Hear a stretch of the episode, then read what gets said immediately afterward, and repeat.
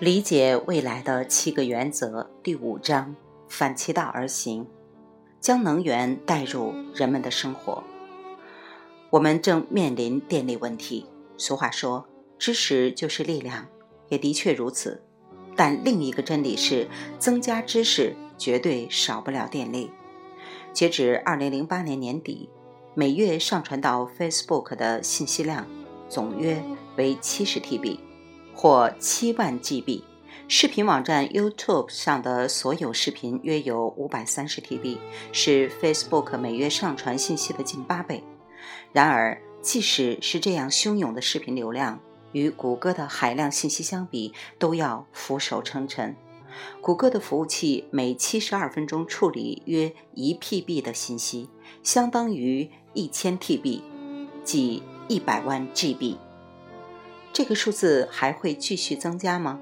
相信各位都具有足够的远见力来推测出答案。它指向我们还未解决的垂直向上增速的一个方面，以及数字化油门三的数据存储。有关存储的好消息是，它变得越来越便宜；坏消息是，它也吞噬了越来越多的电力。存储需要服务器，而服务器需要使用电力。这就是为什么谷歌和微软已经建立服务器集群。事实上，谷歌最近沿哥伦比亚河开发了一个服务器集群，就在邦纳维尔水坝不远处。在 CD 或 DVD 存储数据并不使用任何电力，除非你要访问它们。但存储数据的服务器却从不关闭，因为所有的内容必须能够全天候访问。随着信息处理能力继续。垂直增长，我们对高品质电力的需求也将垂直上涨。这是一个技术驱动的硬趋势。换句话说，这不是猜测，而是必然会发生的事。那么，电力从何来？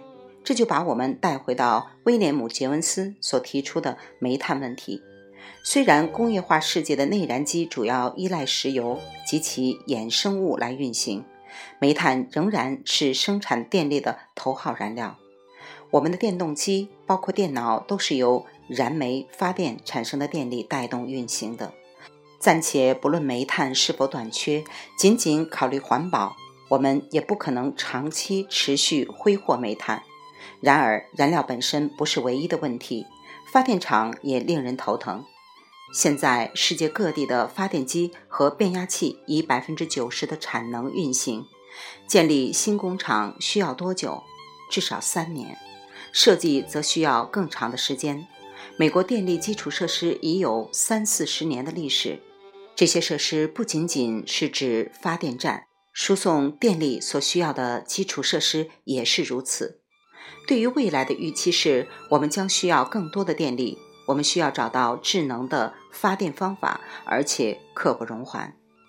二零零八年总统选举季，提倡风电的亿万富翁石油商替波恩·布肯斯买下了大量的电视广告时段，把他的远见力跟大家分享。皮肯斯一遍一遍地强调说：“美国是风力发电的沙特阿拉伯。”不过，当然还有一个问题。风电场可以利用大自然的力量产生大量的电力，但是如何让这些电力输送到需要的地方去呢？这是风力发电梦想的阿喀琉斯之种。传输是一场噩梦，远距离传输损失很大，加上全国电网持续老化，要将风电输送到人口密集的地方，对金钱和基础设施都是一大考验。风力发电前景虽然广阔。但输电问题拖了后腿，数百名设计师、发明家和技术人员费尽心力来解决这个问题。有一个 IT 工程师兼企业家马克·希罗尼想出一个办法，跳过这个问题。他通过观察别人都在做的事，然后反其道而行。风电产业主要通过建立越来越大的风力涡轮机，把它们安装在偏远地区，附近不能有建筑物阻挡。有树也要砍掉。希罗尼通过他的公司绿色能源技术，采用了一个颠覆传统的做法。他的建议不是把风力涡轮机建在偏远空旷的地方，而是把它们放在最拥堵的地方，就建在大城市中。这是风电行业一大空白。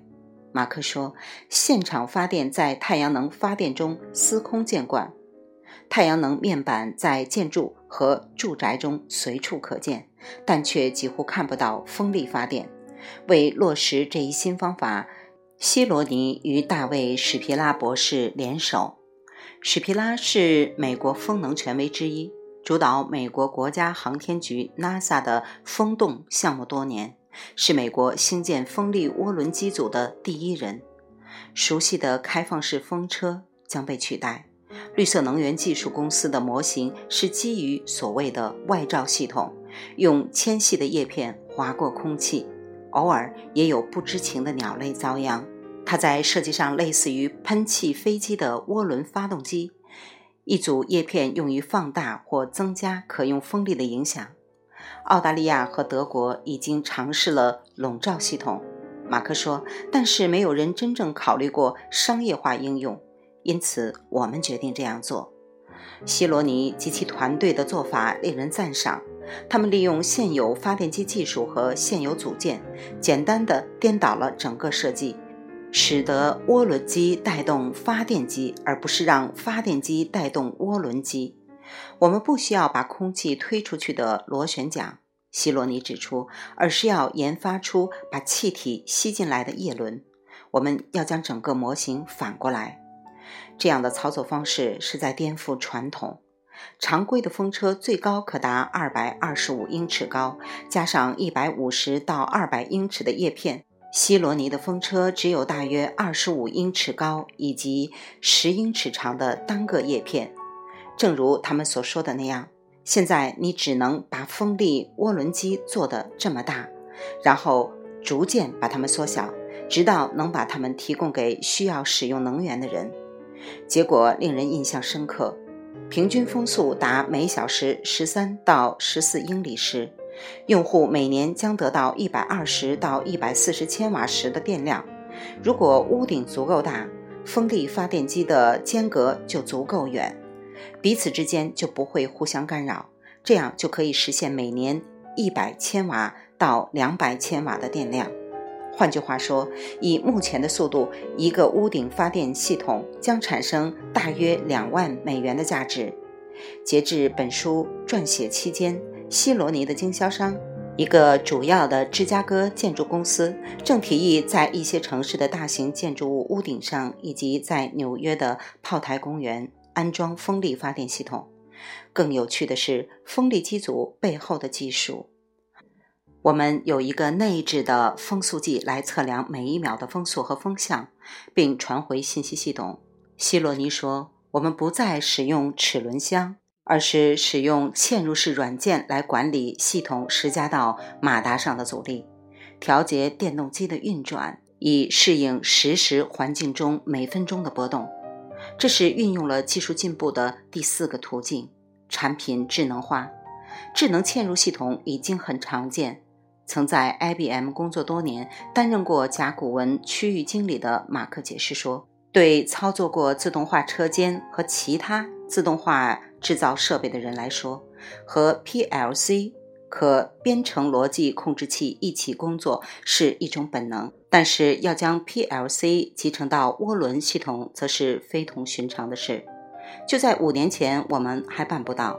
他补充道：“很多我们现在使用的自动化技术也还没有到位。”希罗尼指出，到2020年，预计美国电力内需将增加百分之二十，而产能预计只有百分之十的增长，留下百分之十的缺口。马克预计，他们的就地风力发电系统可以填补至少百分之五的缺口。绿色能源技术公司的屋顶外罩系统充分说明了远见力原则的威力。它可以让风电产业跳过它最大的问题——线路传输，对主要概念反其道而行，并通过增加产品的智能化，改造用风车发电这个有着百年历史的想法。如果我们更进一步呢？风电机组是智能化了，但是如果我们把叶片本身也智能化，就像戴尔摩根设计的智能船舶螺旋桨一样，又会怎样呢？眼下整个叶片可依靠转动改变距离，改变轴的角度等，改变空气的切入量。